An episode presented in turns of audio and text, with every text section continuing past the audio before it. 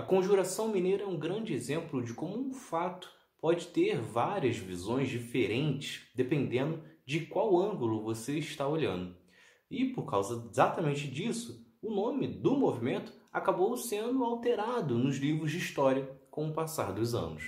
É Pilatos lá na Bíblia quem nos diz, e também faleceu por ter pescoço o infeliz autor da guilhotina de Paris. Certamente quem estudou até os anos 90, começo dos anos 2000, aprendeu que o movimento que ocorreu em Minas Gerais e terminou com a morte de Tiradentes era chamado de Inconfidência Mineira. Por mais que a história fosse contada com um olhar brasileiro já, o nome seguia o que foi ensinado pelos portugueses, afinal, quando ocorre a rebelião, os planos para a rebelião em 1789, o Brasil era colônia de Portugal. E Inconfidência se referia ao movimento de pessoas que faltaram com fidelidade à coroa portuguesa.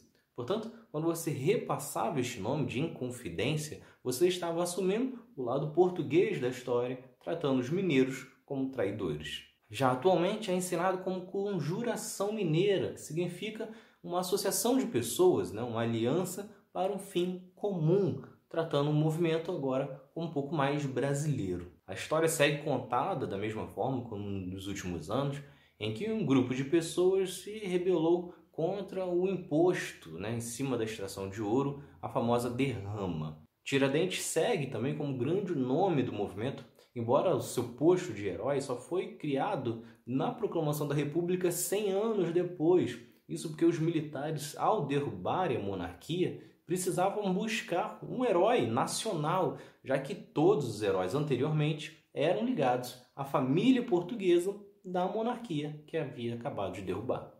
No entanto, Joaquim José da Silva Xavier não era o líder do movimento, e sim o grande propagandista. Ele era o responsável por cativar as pessoas, atrair mais pessoas para o movimento. Exatamente por isso, acabou tendo a pior das punições, que foi a forca, além de ter seu corpo esquartejado e espalhado pelo caminho entre o Rio de Janeiro e Minas Gerais, e ainda tendo a sua cabeça exposta numa praça em Vila Rica. Só que além dele, o grupo contava também com filósofos, poetas, professores e pessoas de muitas outras profissões.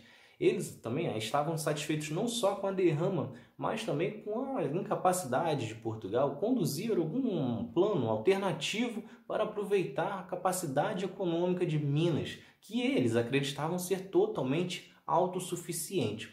E de fato, a capitania era uma das mais prósperas do Brasil naquela época e a cidade de Vila Rica era uma das mais populosas da América Latina. Só que além dele, o movimento também contava com poetas, filósofos, professores, médicos, todos eles ligados à elite econômica de Minas.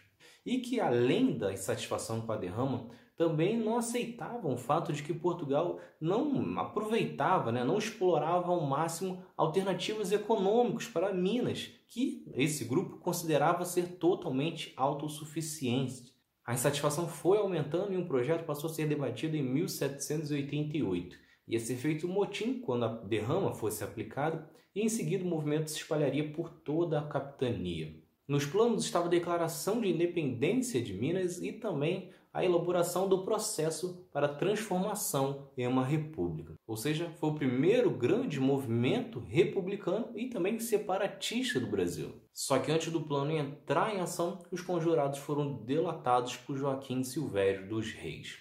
Joaquim era um dos homens mais ricos de Minas, porém era também um dos que tinha as maiores dívidas com a coroa portuguesa, e o perdão dessas dívidas veio através da delação. Acontece que, mesmo após a delação, o Visconde de Barbacena ainda levou dois meses para agir, e todo o processo, desde a busca de provas, prisões, julgamentos e interrogatórios, foram quase três anos. Ocorreram diversos tipos de punições, como envio para a África, prisão perpétua em Portugal, sequestro de bens e também a forca, como foi o caso de Tiradentes.